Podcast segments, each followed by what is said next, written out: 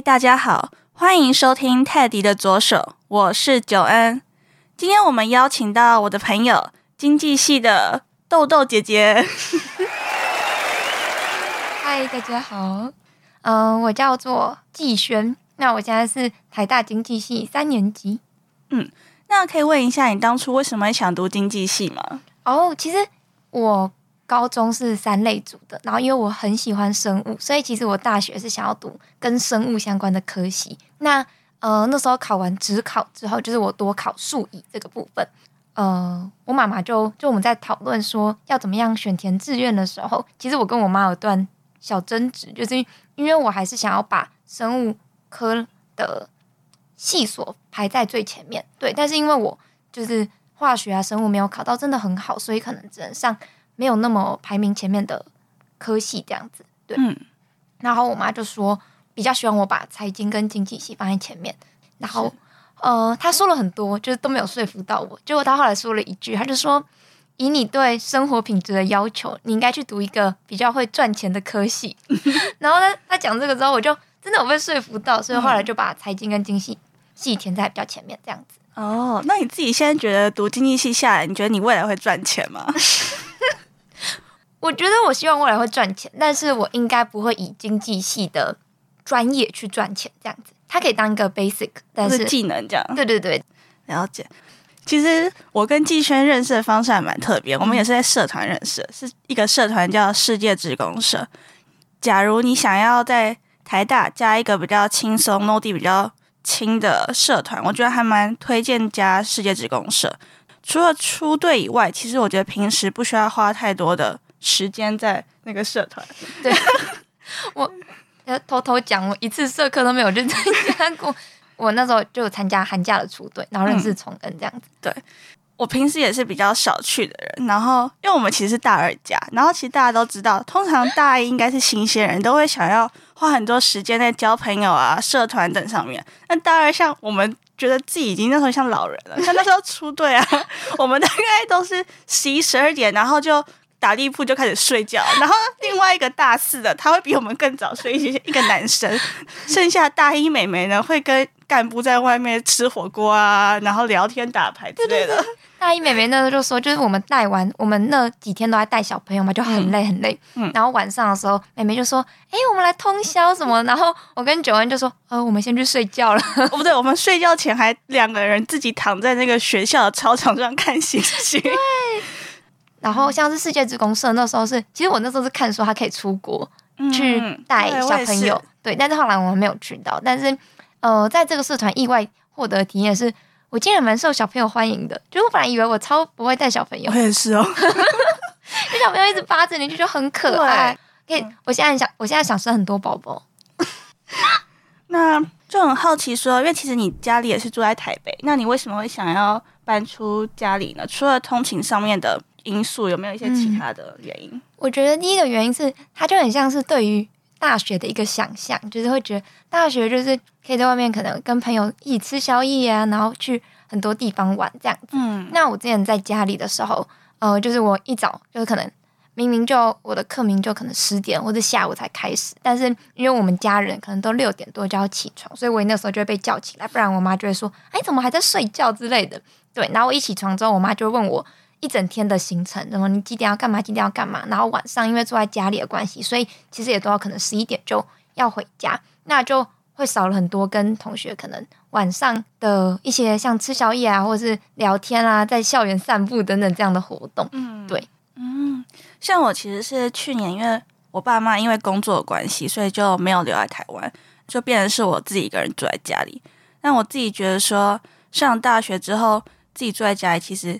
还蛮开心的，我原本以为可能会孤单啊或什么，但其实后来发现很自在，而且会觉得有时候跟家人保持一点距离，好像可以让关系更缓和。那你们多久联络一次啊？哎，其实我妈是那种每天早上都会传早安贴图说早安的。如果我那天没有传早安贴图，也没有传晚安贴图，他就会狂抠我。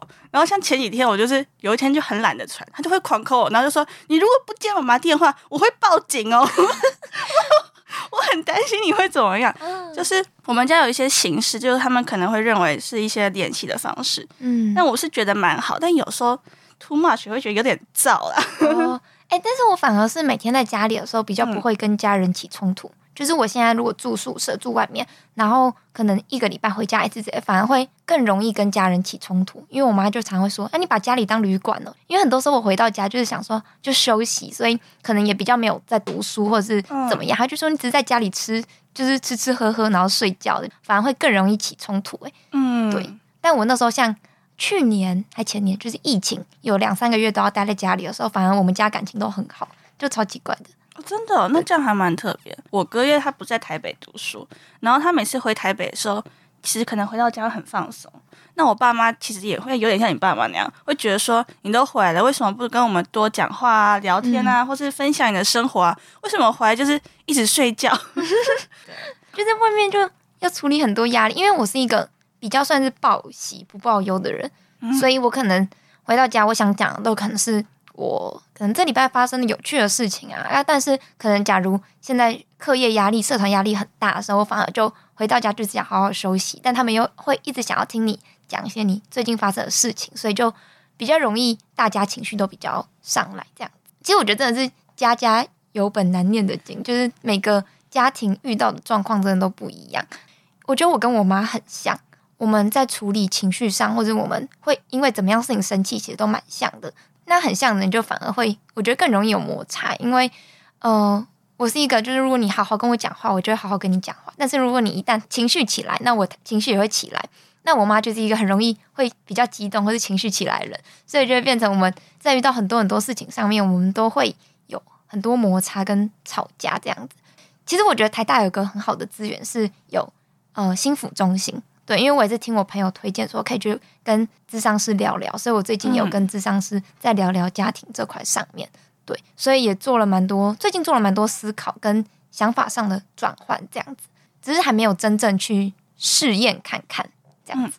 对像我前阵子会觉得蛮在意的是，像我可能我爸妈搬出去之后，我会觉得心态上面很轻松，然后我甚至会觉得有点糟糕的是，我并不会特别想要很主动的一直去联系他们。就像季学听到说，有时候遇到一些问题，会不知道怎么跟他们讲，会报喜不报忧。嗯对我来说，其实也一样。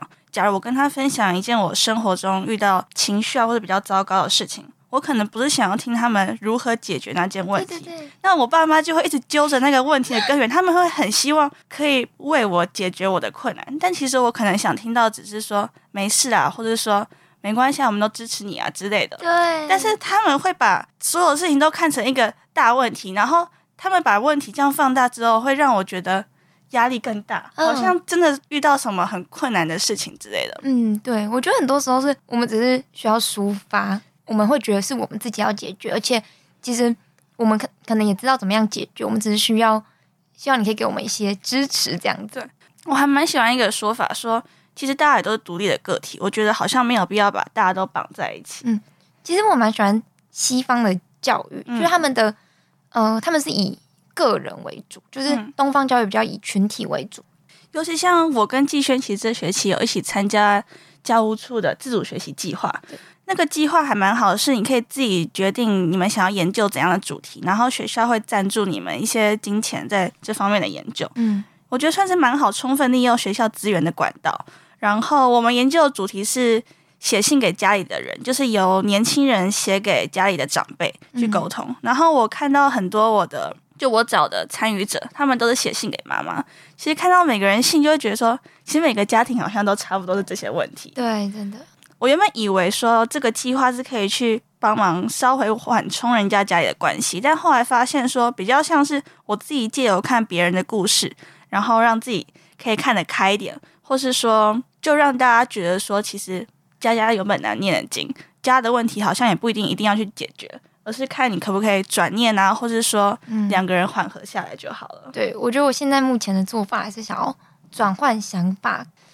好啊，我觉得我们家问题好像聊蛮长的，那我们接下来讲一下未来你的规划。我在大学遇到的朋友里面有分成两批，就是女生里面分成两批，一种呢是我就是要当女强人，我以后要赚大钱，嗯我可以养宠物，但是我不想要有小孩。然后另外一方面是说，哦，我就想要嫁人，想要生可爱的小孩之类的。那我会觉得我对季轩既有的印象是第二种人。嗯，确实，因为其实我不会说我好像非常非常喜欢小孩子，但是我就走到路上会觉得他们很可爱，而且嗯因为我那时候去年暑假的时候去带一个小，也是去带一个小朋友的营队，然后。嗯呃，我的因为我的朋友们一起来当志工这样子，嗯然后我的朋友就说，感觉我以后会是一个很好的妈妈。对我朋友都这样讲，因为他们觉得我又会煮饭，然后好像又蛮温柔的。对他们觉得我很有耐心，然后就都一直笑笑的。没有、欸，我很燥哎、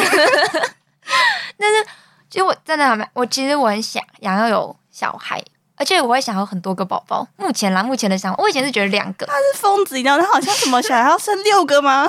六个，我现在四个，四个，六个真的太多了。那、你会想要双胞胎吗？我双胞胎太累了，哦，而且我会希望他们两个稍微是多一点不同样的地方，因为我觉得两个人太近容易起争执，嗯或是容易有一些心理不平衡。嗯，好啦，就是顺其自然。但是，如嗯，可是我觉得至少有两个。偷偷跟大家说，我如果以后是生男孩的话，我已经想好英文名字了。哎、我女生已经想好英文名字你知道为什么吗？因为我高中的时候超迷《暮光之城》，嗯然后我就很喜欢里面的 Edward，然后我就觉得以后我有那个儿子一定要叫 Edward。哎、我是想好女生哎、你是叫什么？呃，我想好两个，一嗯个是 Eunice，、因为 Eunice 是我国小最好的好朋友。哦，我小学也有一个很好的朋友叫 Eunice，哦，哎、可是我觉得 Eunice 不常见哎、对，他是韩国人。哦，对，然后第二个是 Chloe，就我以前觉得 Chloe 这个名字很好听，可是我现在觉得还好，所以可能会。现在变得有点多人用。嗯，哎、我现在我觉得 Audrey 很好听，就是奥黛丽赫本的那个名字。嗯嗯嗯，对对啊。那假如你未来遇到一个问题是说，嗯可能你家庭跟事业一定要有一方是牺牲，没办法兼顾，你觉得你会如何抉择呢？可是其实我觉得要看我事业做多大、欸，嗯，如果只是一个什么小公司的小职员，那那我觉得我就会把重心放在家庭身上吧，因为我会觉得，呃，我就觉得家庭对我来说真的很重要。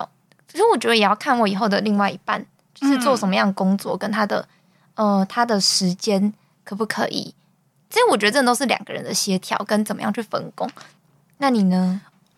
我可能大一的时候是家庭大于事业，嗯我现在变得可能事业稍微大于家庭，都已经读这么多年的书了，会想试试看说，假如我努力一点的话，那我的事业可以到达怎样子的地步？我会想要这样试试看。哦，对我还记得我大一去事务所参访的时候，然后不是可以问那些会计师问题嘛？然后我就问他们说：“请问你的事业跟家庭有办法兼顾吗？”